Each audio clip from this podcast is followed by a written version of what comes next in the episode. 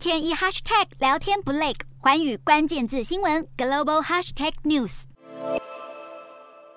保加利亚国会在二十二号以一百二十三票赞成、一百一十六票反对通过对政府的不信任动议。保加利亚政府即将下台，将举行二零二一年四月以来第四次大选。这次亲欧派政府的垮台，引来支持政府的民众高举欧盟旗帜，力挺执政联盟；而反政府的群众则高举保加利亚国旗，双方旗帜鲜明对抗。而复兴派领袖站在反对派群众当中，斥责现任政府十分失败，无力解决通膨。外电指，保加利亚现任总总理佩特科在去年十二月才组成四党执政联盟，今年二月乌俄战争爆发，佩特科采取鲜明的反俄亲欧政策导致执政联盟破裂。总理佩特科向支持者信心喊话，说他会赢回保加利亚。法新社指，现任总理可能会成立看守内阁，直到举行大选。但从目前的民意来看，亲俄派政党可能会在大选中得益。假如亲俄派组成政府，下一届保加利亚政府将可能采取更中立的对俄政策。